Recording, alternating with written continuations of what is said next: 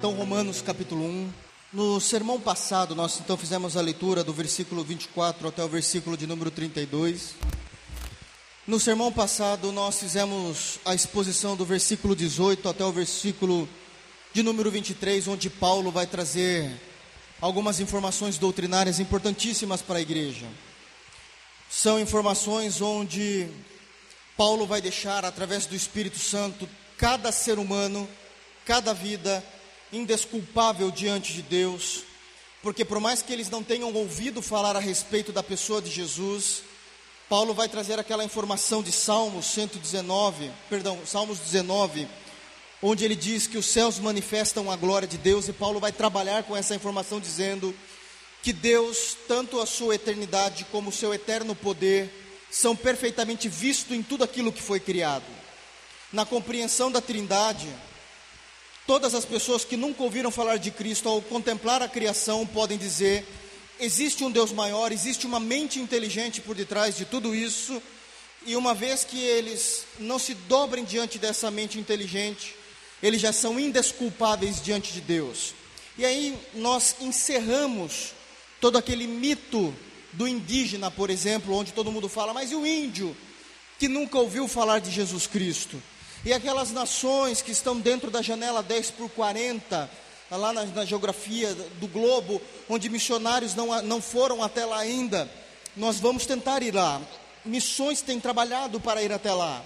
Mas caso Deus não permita que missões cheguem até lá, ainda assim eles são indesculpáveis, porque todas as coisas criadas refletem a glória de Deus e por isso eles deveriam saber que existe uma mente maior, não se dobrando a outras criaturas, não se dobrando a imagens feitas pelas suas próprias mãos.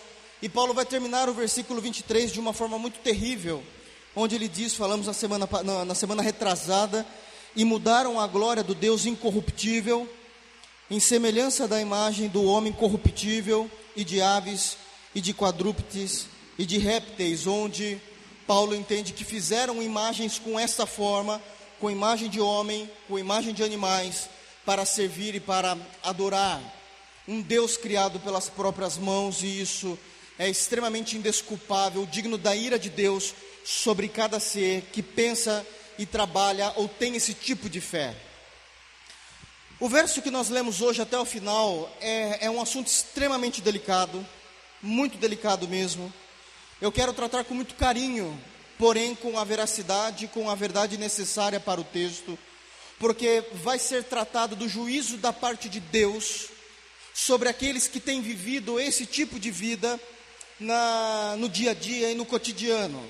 Pessoas que não se importaram de ter conhecimento de Deus, pessoas que não se importam em estudar a respeito de Deus, aprender a respeito de Deus e a maneira como Deus vai trabalhar com essas pessoas. Eu sei, e eu já estou preparado psicologicamente para responder vocês, não hoje não hoje. Um montão de questionamentos que vai vir na mente de vocês, porque possivelmente a partir de hoje muitas coisas vão começar a fazer sentido no nosso dia a dia e até mesmo fazer a pensar: será que eu não estou vivendo isso porque Deus não está fazendo isso comigo? Bom, meus irmãos, eu não posso te responder se é sim ou não, mas se for, é sinal que você se enquadra em seres humanos que estão vivendo do versículo 18 ao versículo 23. E eu não tenho uma boa notícia. Todos aqueles que estão vivendo do versículo 18 ao versículo 23, pregado há 15 dias atrás, não são salvos. Não são salvos. Então, a partir desse texto, nós vamos trabalhar com muita delicadeza, porque possivelmente vai vir pessoas em nossas mentes, pode vir nós mesmos em nossas mentes, e eu quero já começar com uma palavra para consolar o teu e o meu coração. Há perdão em Cristo Jesus. Mas o perdão em Cristo Jesus está condicionado a um arrependimento genuíno. A um arrependimento genuíno. O arrependimento não é falar, Senhor, me perdoa pelo que eu fiz. Isso é pedir perdão. Precisamos definir as palavras bíblicas. O arrependimento é a mudança de pensamento e a expansão da consciência. Eu compreendo que isso é errado agora por causa das Escrituras, e agora eu vou expandir a minha consciência para começar a viver de acordo com a Trindade. Então eu deixo de fazer o que eu fazia, uma vez que eu fui chamado a atenção pelo texto bíblico, e eu agora vou viver de acordo com a vontade da Trindade. Isso é arrependimento. Então nós tivemos um texto extremamente complicado já há 15 dias atrás, e agora Paulo vai dar essa pausa e ele vai terminar o capítulo 1 de Romanos tratando do juízo de Deus. E aqui tem alguns assuntos extremamente delicados, como eu disse, mas que nós precisamos compreender para saber como é que Deus tem dirigido, como é que Deus tem trabalhado no mundo. Para aqueles que já, já estavam na nossa, na nossa igreja, na vez que nós fizemos a exposição do Apocalipse, vai ficar mais claro a compreensão dos selos. Eu não posso me prender muito a isso, mas no capítulo 5 do Apocalipse vai falar que existe um livro, e esse livro tem sete selos, e ele está escrito por dentro e por fora. A compreensão que nós temos é que já não tem mais lugar para ser escrito nesse livro, e somente alguém, que é Jesus Cristo, vou, estou aqui pulando um montão de fases aqui, né? Somente Jesus pode abrir os selos. O que são esses selos? Em em palavras mais populares e modernas ao mesmo tempo, é a gestão de Cristo sobre todo o universo, especialmente sobre a terra. O grande problema do crente, não compreender a Escritura e achar que tudo é para o final.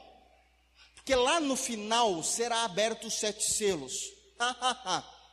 não existe uma base bíblica para se crer nisso. É dito que quando Jesus Cristo ascendeu aos céus e foi recebido aos céus, ele já tomou o livro e já abriu os selos na história. E os selos está condicionado à gestão de Cristo, porque ele é o Senhor, até que ele venha passar o reino ao Pai novamente, 1 de Coríntios capítulo 15. E ao mesmo tempo que é a gestão, é o juízo. E nós vamos começar a ver que existem juízos de Deus já sendo derramados sobre a terra. Paulo vai falar um pouquinho daquilo que João vai descrever de forma mais plena no capítulo 5 e capítulo 6 de Apocalipse. Porque vai tratar exatamente do juízo de Deus sobre a raça humana e da maneira como ele tem trabalhado com os ímpios daqueles que não reconhecem ele como Senhor e principalmente aqueles que não se importam a, a Bíblia é muito generalista, não importa o motivo para Deus, que as pessoas não amam em aprender sobre Ele. Como pastor de vocês, de novo eu preciso dizer a isso. Todas as vezes que vocês não vêm na escola bíblica dominical, isso é uma afronta que você está fazendo aos céus. Porque você se encaixa justamente nisso. Não se importaram de ter conhecimento de Deus. Aqueles que vêm em escola bíblica sabem que a gente não fica com balela não fica com livrinho, sete passos para a vitória. É teologia pura. Para quem vem sabe disso. Estamos estudando a confissão de fé do século 17. Ah, mas eu me desculpa, irmãos. Não foi eu que instituí o domingo como dia do Senhor. E não fui eu que falei que era para a igreja se reunir no primeiro dia da semana. E não sou eu que escrevi que aqueles que não se importaram de ter conhecimento de Deus, virá sobre ele o juízo. Palavra dura. Mas vocês não podem dizer que um dia o pastor de vocês não falou isso para vocês. Então agora vai começar o juízo. Tendo em vista que eles trocaram, mudaram a glória de Deus em corrupção humana, em imagens de animais, agora ele vai começar o juízo 24. Deus os entregou as concupiscências do seu coração. Eu falei, Paulo já vai começar falando do juízo. Não reconhece o Senhor, não tem uma vida piedosa, não tem uma vida devocional, não tem uma vida de aprendizado, não precisa, tem desculpas. Deus vai dizer que existe um sentimento reprovável na sua vida quando Ele olha para você. E aqui existem alguns verbos gregos que precisam ser estudados. Diáconos, por favor, acho que parou de chover, abra um pouquinho que está quente aqui dentro. Que precisam ser estudados e, e aprendidos. O texto do versículo 24, quando ele diz assim: pelo que também Deus os entregou. Algumas traduções tá assim, Deus os abandonou.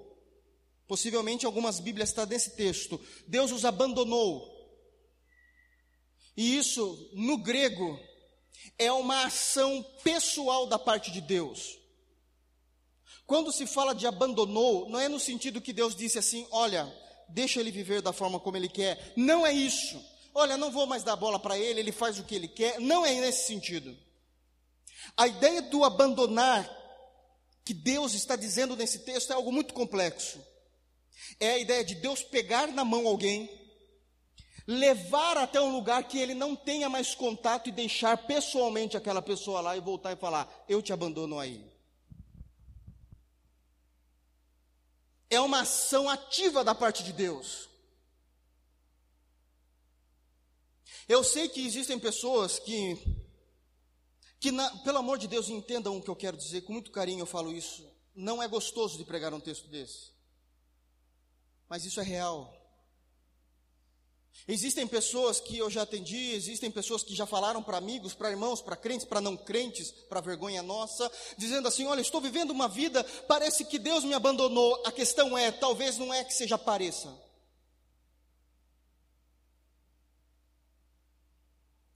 Talvez Deus tenha te abandonado. Pessoalmente. Mas você não é esse coitadinho todo quando diz: Olha, Deus me abandonou.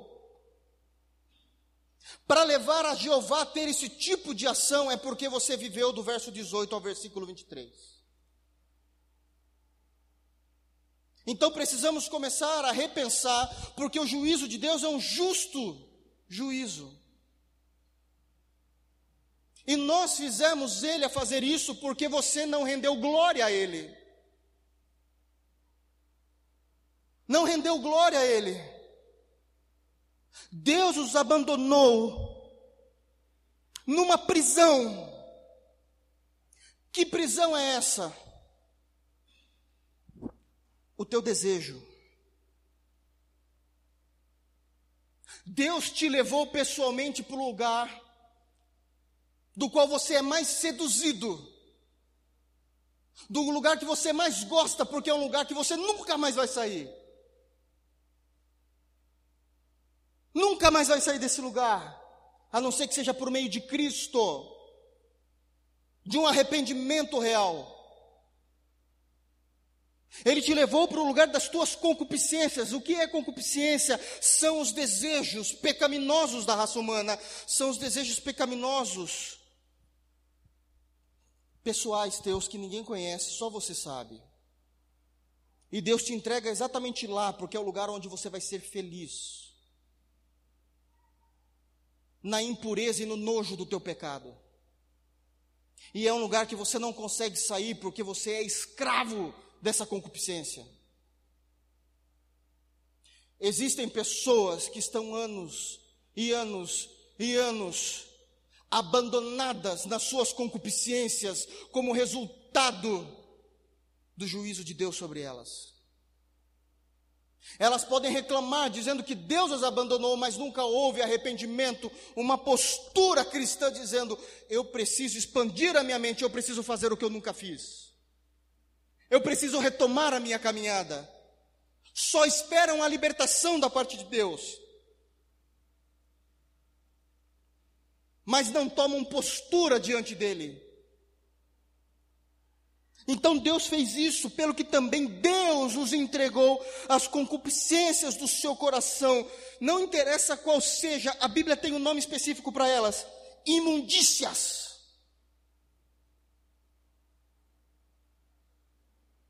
Está no texto. É algo que desperta nojo na parte de Deus. Imundícias para desonrarem o seu corpo entre si.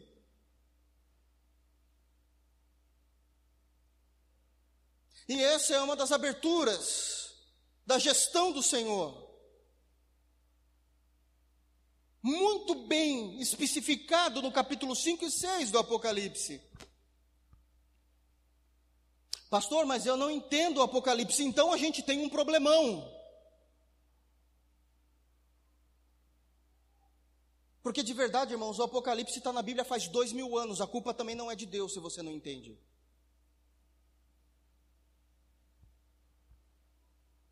Entendem a seriedade do assunto? É por isso que eu comecei de forma muito delicada esse texto. Porque isso é algo que deve nos assolar e nos assombrar todos os dias que existe a possibilidade de Deus nos levar pessoalmente até as nossas concupiscências, dizendo: engula, coma dessa imundícia, não é isso que você quer?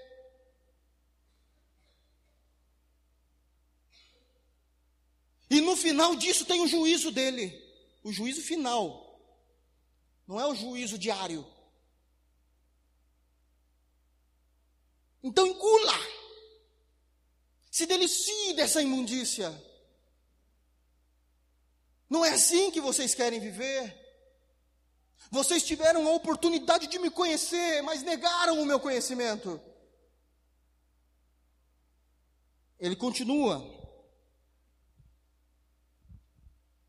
Por que é que Deus está julgando? De novo, Paulo vai reforçar. A, a, o temor de Paulo é que a igreja compreenda que Deus está sendo injusto.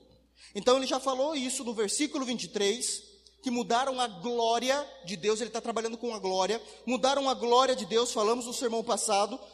24, começa o juízo, o medo dos irmãos entenderem a justiça, ele vai reforçar a informação no 25, tirando a glória e falando da verdade. Ele vai substituir agora a glória de Deus, a natureza mais íntima de Deus, e vai substituir pela verdade. O que é a verdade? Esse conjunto de explicações doutrinárias a respeito de quem é Deus, quem é Cristo, quem é o Espírito, o que é pecado, o processo de salvação, o resgate do homem, a glória eterna, a punição eterna. Abandonaram esse conhecimento, abriram mão de conhecer a verdade. Deus te leva até a imundícia. Pode soar estranho porque muitas vezes nós não somos acostumados a ouvir a respeito de Deus. A gente está acostumado, para vergonha nossa, a ouvir um Deus que vem pulando nos montes como uma gazela. Ele vem, ele vem saltitando. Isso, isso é uma heresia. Ninguém lembra essa música agora, só eu lembro. Vocês sabem do que eu estou falando. Fizeram isso com Deus. E a turma fazia coreografia. Achando que era lindo. Deus levou a imundícia. 25, pois mudaram a verdade de Deus o conteúdo do evangelho, o conteúdo, o teor, o teor teológico, toda a doutrinação, todo o aprendizado mudaram isso em mentira.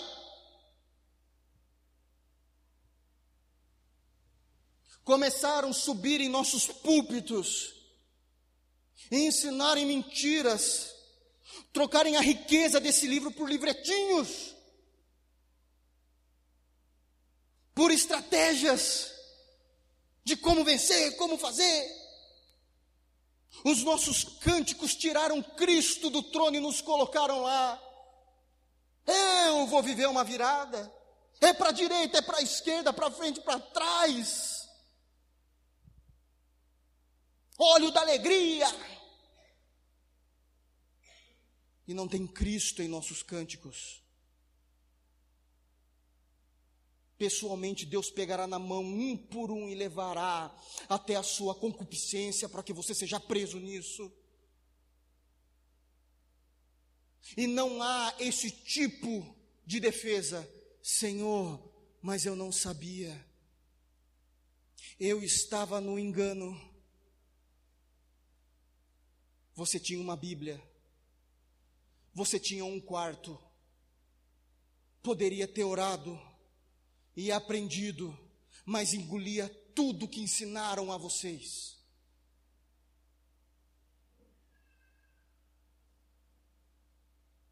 Não há, é, o homem é indisculpável, é isso que Romanos prega. Se não for o poder do Evangelho, nós estamos debaixo da maldição de Deus. Continua. Paulo ele consegue no versículo 25 provar que Deus é real, que Deus é justo em seu juízo, porque nós mudamos a verdade do conteúdo do evangelho. E ele continua então agora novamente com, com a exposição do juízo de Deus sobre a raça humana dia a dia, pelo que Deus os abandonou. Novamente o texto. Eu tenho certeza que isso mexe com o seu coração e mexe com o meu quando você sabe que algum infeliz pega um animalzinho, coloca dentro do carro, vai longe, abre a porta, joga ele e vai embora. É mais ou menos isso que a Bíblia está falando que Deus faz. Isso é o abandonar bíblico, não é deixar viver de qualquer forma. É Deus falar assim: é isso que você quer? Não quer dar glória, não quer aprender, eu mesmo te colocarei dentro do meu carro e te abandonarei. E eu vou te abandonar no lugar onde você nunca vai conseguir sair, porque é a tua própria concupiscência, é o teu próprio desejo. Está escrito aí. Pelo que 26, pelo que Deus os abandonou, as paixões infames. São desejos infames, o qual nós sabemos que temos dificuldade para lutar e para vencer, mas Deus os abandonou. E agora Paulo vai acrescentar falando de como esse juízo é sério. Porque Deus vai trabalhar mexendo com a característica do ser humano. Vai trabalhar com aquilo, entendam a palavra, é desnatural. Com aquilo que sai fora da natureza. E aí nós temos um perigo. Porque se nós já temos dificuldade para lidar com aquilo que é natural, com aquilo que é cotidiano. Quando Deus começa a mexer com aquilo que sai fora da natureza, aquilo que é anormal, na psicologia nós chamamos aquilo que é híbrido. Saiu fora daquilo que é natural. Nós não temos poder para voltar sozinho, a não ser que seja o Pai, por meio de Cristo. Olha só o que ele vai dizer no versículo 24, 26 em diante ainda. Porque porque até as suas mulheres mudaram o uso natural no contrário à natureza. É aquilo que sai do natural. É contrário ao natural.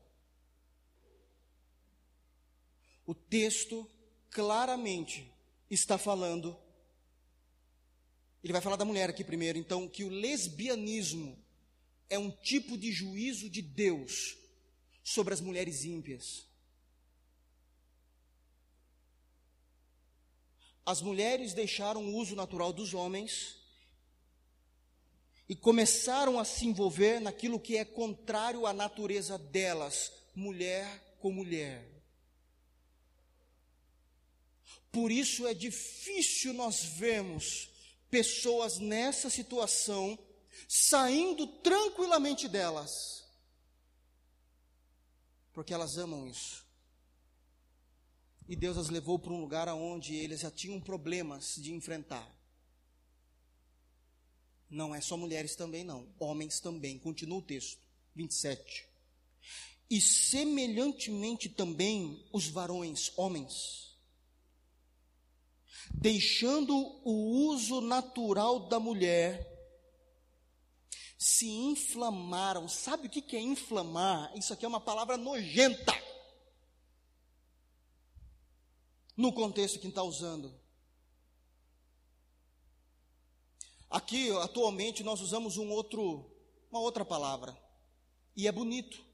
Quando você vê um rapaz solteira, uma moça solteira, e de repente eles estão aqui, bateu o olhar, e aí a gente fala assim: pintou uma química. E isso é lindo. Tem que ser assim mesmo. Tem problema nenhum. Ambos solteiros, homem, mulher, uma química, isso é esperado em Deus. Eles usavam a palavra química, eles nem sabiam disso. Eles usavam a palavra inflamar, estão inflamados de fogo ardente, paixão. Mas esse texto é ruim, delicadíssimo, delicadíssimo, porque homens começaram a se inflamar, a se sensualizar, a ter olhos pervertidos, sensuais com outros homens, e aquele homem que recebeu esse olhar gostou.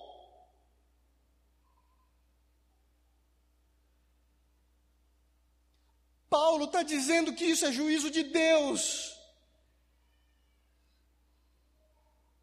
Sobre aquelas pessoas. Porque na sua sabedoria elas se tornaram loucas, dizendo não a Deus, não é isso que nós falamos no sermão passado? Nascendo sábios se tornaram loucos pois negaram a verdade de Deus, tocaram na glória de Deus, mudaram a glória de Deus. Semelhante ao homem corruptível, Deus os levou a esse tipo de erro. Aqui não tem uma lista completa, não é uma lista exaustiva. Paulo só está colocando e jogando ideias. Foi Deus que fez. Deus fez isso. Depois tem uma lista um pouquinho maior que ele não para tanto para explicar, mas nós vamos falar. Porque Paulo está com pressa em escrever isso, é muito sério.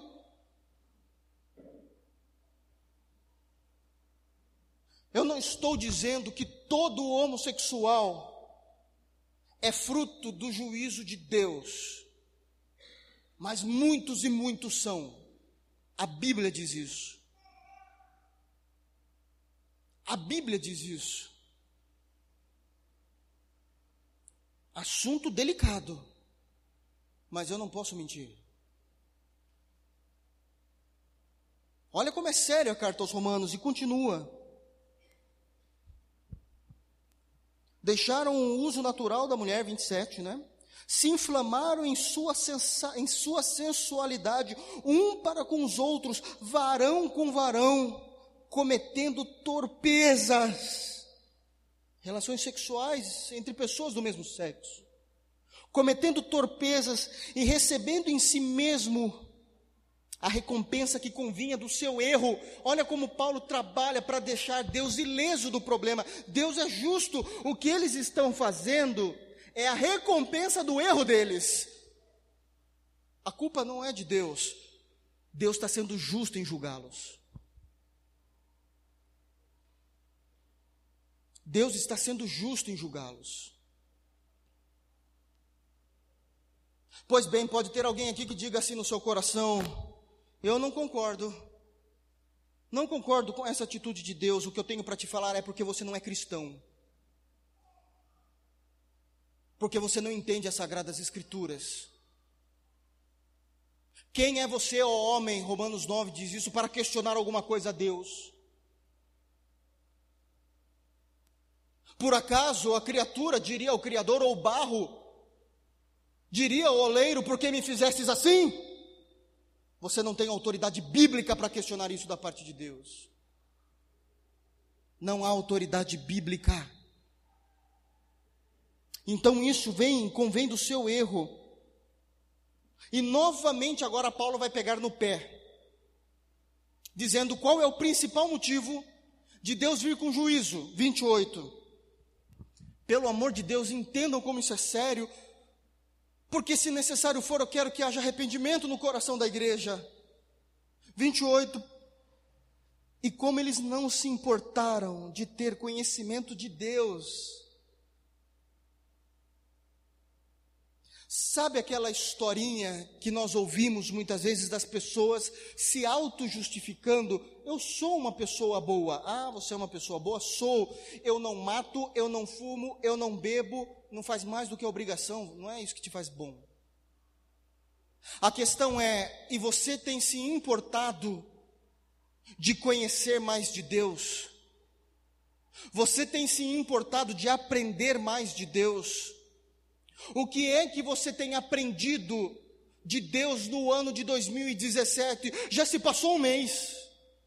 E o que é que você cresceu em conhecimento?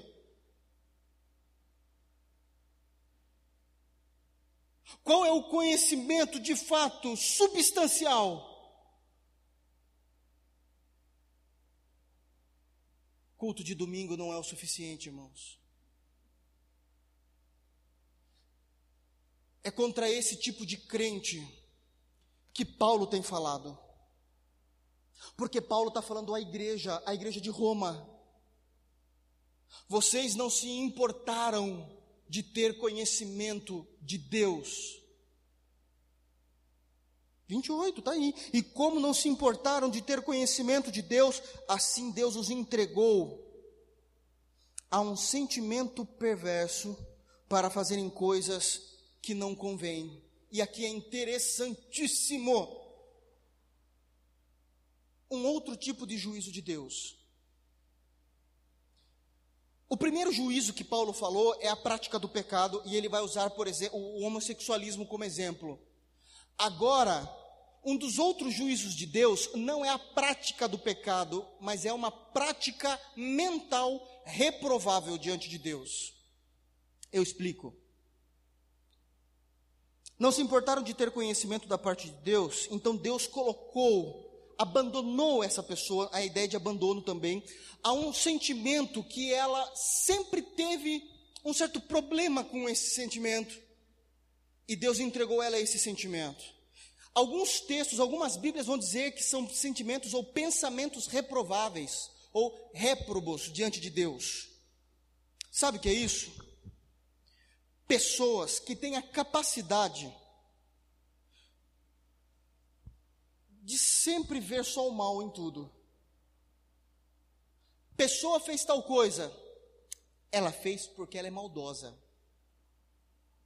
Esse sentimentozinho aí do seu coração, de falar, nossa, a pessoa fez isso porque é maldosa, ela poderia ter feito isso, poderia ter feito aquilo, isso é juízo de Deus.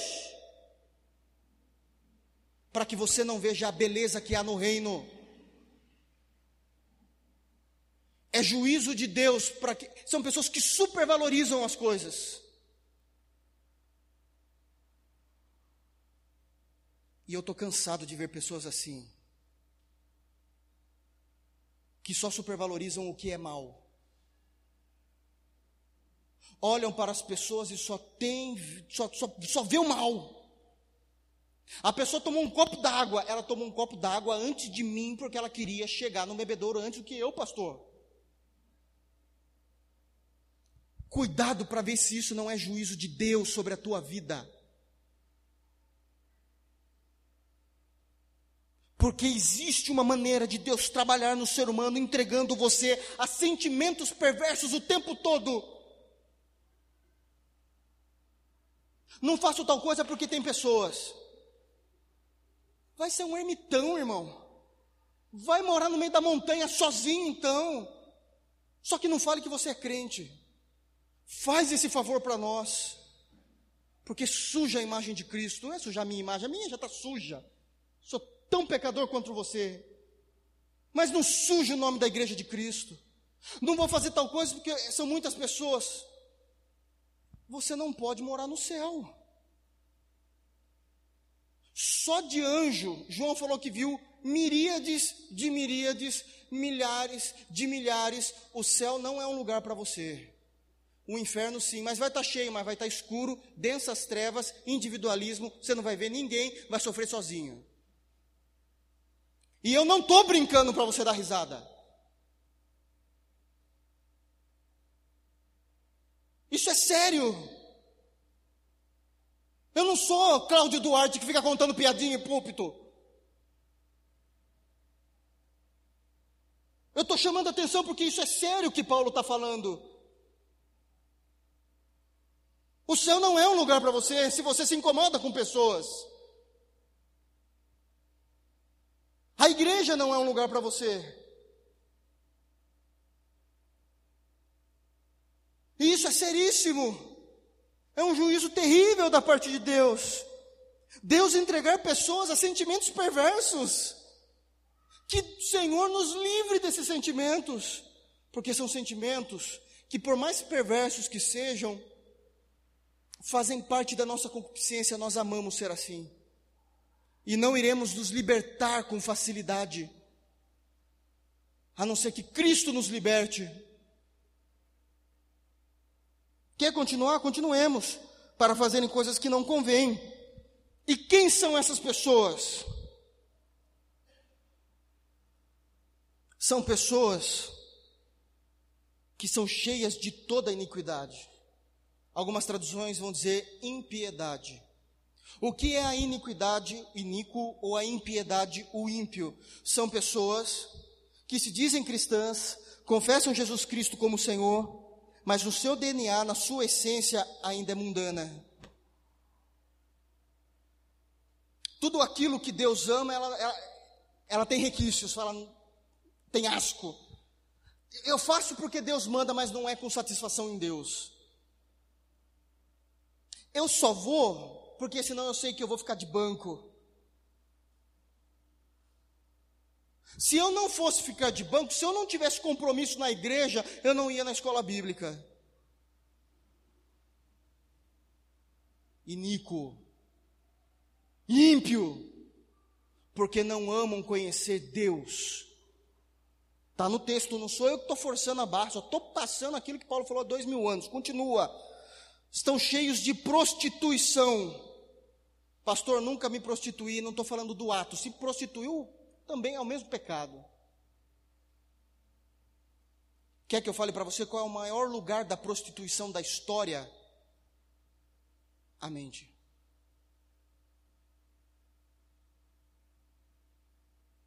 Cheios de prostituição na mente. Aproveitando, já falei isso e falo de novo. Irmãs, cuidado com o vestuário na igreja. Não é só na igreja, a mulher tem que ser modéstia, diz lá em Timóteo 2. Em todos os lugares as mulheres devem andar com modéstia e os homens também. É para os dois lados. Mas tem irmão que, mesmo com modéstia, não pode ver uma mulher que fica louco juízo. Tem irmã que é terrível. Algumas igrejas falaram, falariam assim: ó, oh, isso aí é pombagira, vírgula, isso é carnalidade, isso é juízo de Deus. Cheios de toda malícia, continua. Eu nunca vi a atual geração como a nossa de crentes de verdade, a gente precisa ser honesto. Eu não vi nessa igreja ainda, porque se eu ver, vai ser repreendido. Mas eu não, é impressionante como tem crentes que brincam com coisas maliciosas o tempo todo. Piadinhas maliciosas, frases com duplo sentido.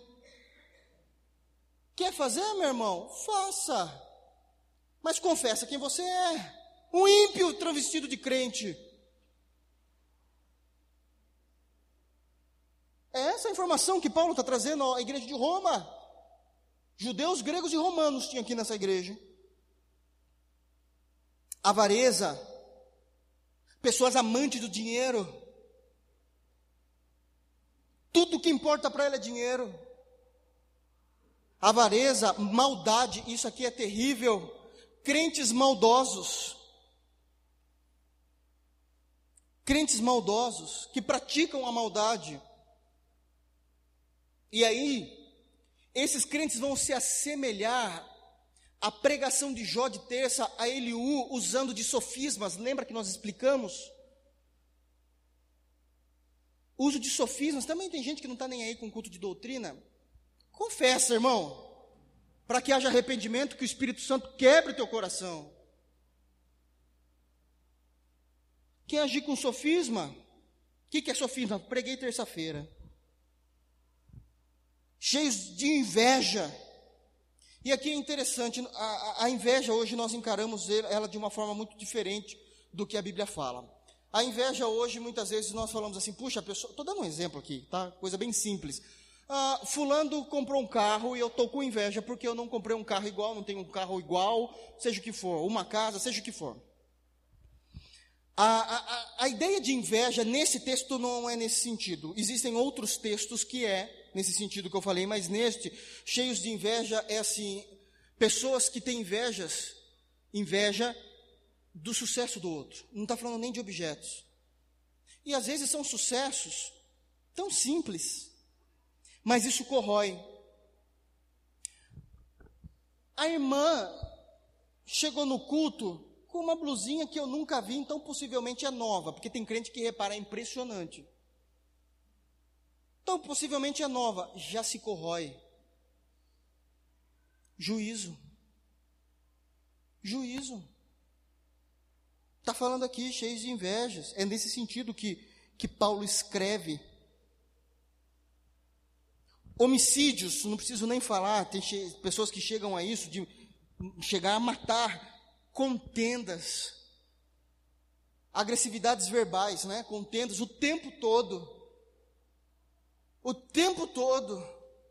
Só roga por justiça, nunca roga por misericórdia. São pessoas que querem discutir o tempo todo, nunca está bem com ninguém, nunca. E tem uma dificuldade de se enxergar que não tem pastor que ajude se não for o Espírito Santo, porque isso é juízo. Irmãos, o que eu estou falando aqui precisa ficar claro: isso é juízo de Deus. Não tem pastor que ajude, a não ser em oração. Não tem atendimento pastoral, não tem campanha, não tem o que for. Se não for Deus libertar, pela Sua palavra. São coisas que saem fora da alçada pastoral. Quem sou eu para desatar o nó de Deus. Não tem como. Isso é muito sério. Engano. Como tem crente mentiroso. Ai, meu Deus do céu. Engano. Malignidade. A maldade é o ato de ser mal, mas a malignidade é a essência, é o caráter. são sentimentos perversos. Deus entregou a esses sentimentos de malícia, Deus entregou a sentimento de iniquidade, de avareza, de maldade, de malignidade. Deus entregou, sendo murmuradores. Tem gente que ama a lamúria o tempo todo. Lamúria. Você gosta de ser um murmurador? Aliás, murmurador aqui não é ficar reclamando da vida, como hard. Lip e hard, ó vida, ó céus. Não.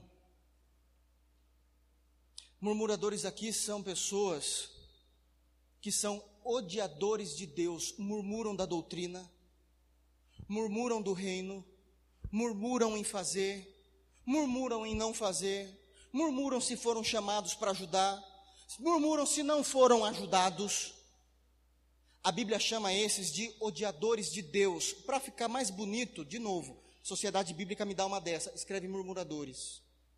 No grego é odiadores de Deus, e tem traduções que estão assim: odiadores de Deus. Odiadores de Deus. São esses. Deus entregou detratores são aqueles que só trazem injúrias, brigas, calúnias o tempo todo, aborrecedores de Deus e aqueles que gostam de aborrecer Deus. Tem os que odeiam e os que aborrecem. Deus entregou, ah, você gosta, então você vai me aborrecer mesmo, porque naquele dia eu vou ter mais motivo. Parece brincadeira isso, né? Mas está no texto, né? Se eu falasse sem ler o texto, parece que é brincadeira, parece que o pastor está exagerando. Mas olha a lista que Paulo está fazendo. Injuriadores, é a injúria o tempo todo, amam a injúria, soberbos. Eu sou o melhor, eu faço melhor, eu toco melhor, eu prego melhor. Ah, olha, quando era eu que fazia, quando era eu que tomava conta daquele departamento da igreja, aí entrou uma outra pessoa, destruiu. Esse sentimento é um sentimento talvez de juízo, Deus te entregando a esse sentimento. Nossa, mas Deus está fazendo isso. Não reclame, olha lá que você. A, a sua fotografia está do versículo 18 a 23, meu irmão. Deus é justo. Não tem absolutamente nada que Deus está fazendo em injustiça. Antes de você pensar falar em Deus, dá uma olhadinha na tua foto do 18 ao 23. E calha a tua boca. Como Jó fez quando Deus foi conversar com ele antes de pensar alguma coisa da parte de Deus. Quer continuar? Tem mais. Presunçosos são os melhores. Inventores de males tem dentro, dentro da igreja, isso tem. Pessoas que inventam males o tempo todo. Geralmente, para que serve a invenção de males? A invenção de males do, dos crentes é, é, para fugirem dos compromissos que eles têm dentro da igreja. Então, eu, eu realmente, realmente o meu dedinho está doendo, está tá incomodando mesmo. Mas não é nada que não me faça ir, não é nada que não me faça fazer. Mas eu não posso, não posso, está tá uma coceirinha no meu pé.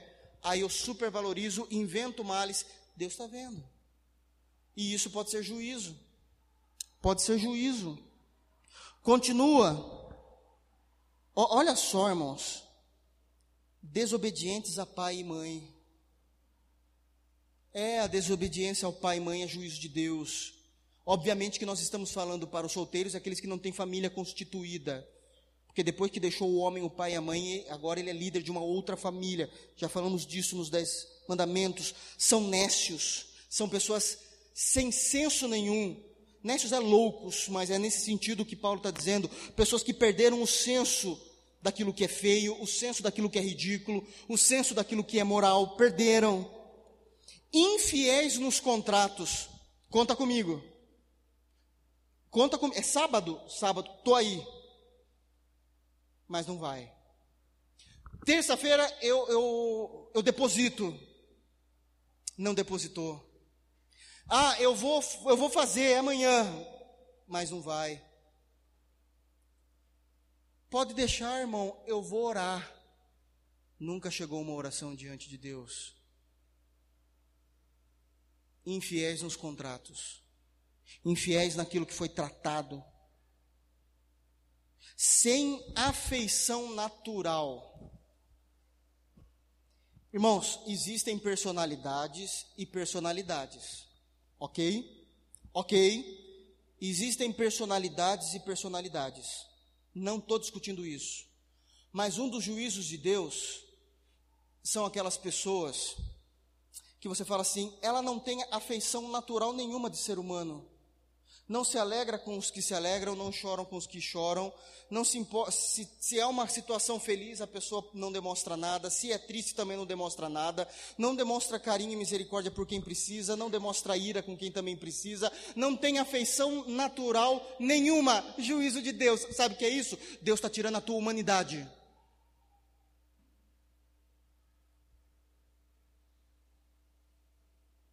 É Deus tirando a humanidade do ser como juízo. Não tem afeição natural.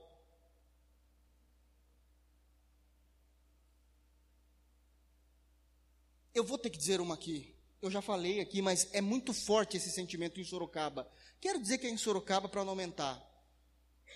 Ninguém, ninguém e nada merece ser maltratado e é digno de cadeia e punição de Deus quem faz isso.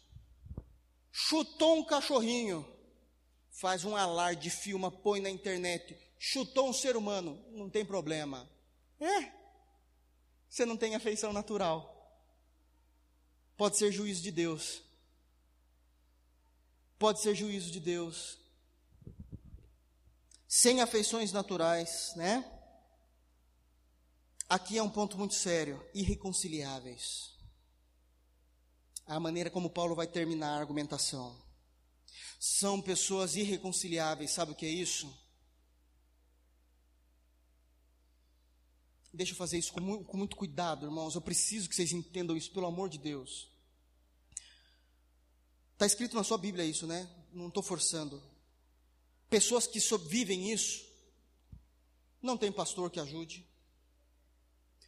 não tem culto, não tem pastor de internet que o cara é bonzão que vai te ajudar, não tem livro de teologia sistemática que vai te livrar, não tem Bíblia que vai te livrar, já são irreconciliáveis para Deus, porque Deus abandonou, a não ser que Deus, na sua misericórdia, dê uma outra chance. Irreconciliáveis. São pessoas. Pastor, mas as misericórdias de Deus se renovam a cada manhã. Exato, a Bíblia diz isso. Como compreendemos esse texto? As misericórdias de Deus se renovam a cada manhã, ou as misericórdias de Deus não têm fim, como o salmista disse, é no sentido da essência de Deus. Deus, todos os dias pela manhã, terá misericórdia. As misericórdias de Deus nunca terão fim na sua essência, mas não significa que ele fique o tempo todo esbanjando misericórdia a todos.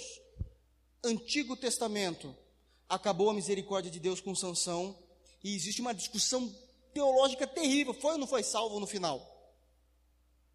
Mas existe. Saul retirou o Espírito Santo de Saul, nunca mais teve misericórdia. Novo Testamento, 1 de João, capítulo 5. Irmãos, aqueles que pecaram um pecado que não é para a morte, a esses eu digo que orem, oração intercessória. Vamos orar pelo irmão. Mas aqueles que pecaram para a morte, a esse vos digo, nem ore mais, são irreconciliáveis. 1 de João capítulo 5. Isso é sério. Não é brincadeira. Está lá. E ele termina dizendo que essas pessoas são pessoas que não têm misericórdia. Elas só vão trabalhar com o atributo da justiça o tempo todo, como se elas fossem justas e o padrão da justiça. Querem que todos sejam repreendidos, exortados, tralalá.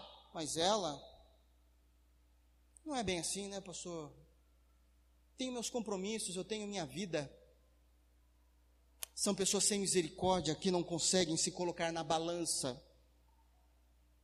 Bom, o juízo de Deus então virá sobre essas pessoas somente? Não, não, não, não, não, não. Paulo vai terminar com outra questão, com os covardes.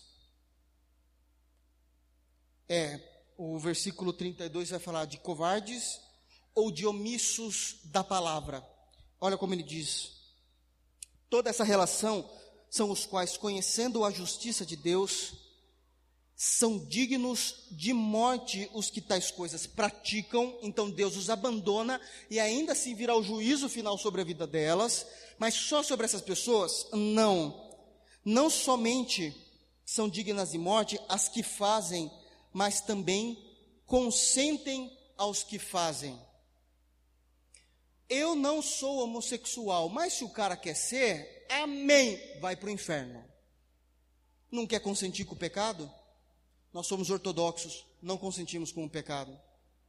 Conversamos com a pessoa, sem dúvida nenhuma, tratamos bem, sem dúvida nenhuma. O que mais a gente faz? Vamos apresentar Cristo. Ah, mas o problema é meu, eu, eu faço o que eu quero com o meu corpo. Não concordo. Meu Deus não concorda com isso, eu estou com ele. Não existe aquele negócio de cada um na sua. Mentira! O cristão não está na sua, o cristão está em Cristo. O que é que Cristo fala sobre o assunto? Cristo fala isso sobre o assunto, então eu estou aqui. Não são somente os que fazem que serão julgados por Deus, mas aqueles crentes que não têm apologética nenhuma, querendo trabalhar com o princípio da boa vizinhança. Não, você faz o que você sabe. É, não tem, tem problema sim. Amo você, se eu tiver que caminhar com você, eu caminho, mas você está em pecado, Deus vai te julgar e não venha falar que eu não fui contra o que você fez. Deus é testemunha que eu sou contra e não estou consentindo na sua prática de pecado. Isso é sério. E assim Paulo termina. Só para dar um, para encerrar com chave de ouro, quando ele termina isso, ele vai falar no versículo 1 do capítulo 2, eu vou explicar isso com mais notoriedade na semana que vem. Portanto, és inexcusável quando julgas, homem, quem quer que sejas, é aqui ele está colocando todo mundo dentro do mesmo saco. Você que faz julgamento, você que fala que tem que ter justo, tem que fazer isso no reino, porque eu não faço porque por causa disso, mas o irmão não fez, tem que vir para o lado sobre ele. Eu olho para os outros, não olho para mim. Quem quer que seja, porque te condenas a ti mesmo naquilo que julgas os outros, pois tu que julgas, você faz o mesmo. Talvez não seja o mesmo pecado, mas você também cai em erro. E você não procura a justiça de Deus sobre a tua vida, quer que venha só sobre a vida do outro. Que Deus guarde os nossos corações. Que nós possamos estar conscientes que Deus está agindo no mundo, aplicando o juízo. E a grande reclamação, a grande problemática desse texto que nós falamos hoje é que Deus virá com juízo sobre aqueles que não se importaram de aprender quem Ele é. Em amor eu digo isso pelo amor de Deus. Dentro das possibilidades, eu sei que tem pessoas que trabalham à noite durante a semana, tem pessoas que estão fazendo faculdade. Mas se não há nenhum motivo de força maior, venha no culto de doutrina. Deixa eu contar um segredinho aqui para vocês que não vêm. Muitas vezes os da casa não vêm e tem vindo pessoas de fora comer aqui. Tem vindo pessoas de fora se alegrando, dizendo assim: Olha, eu tenho, eu tenho alguns problemas que eu não posso sair hoje da minha igreja, mas como eu gostaria de estar aqui. E eu penso comigo: cadê o povo daqui? Cadê o povo daqui?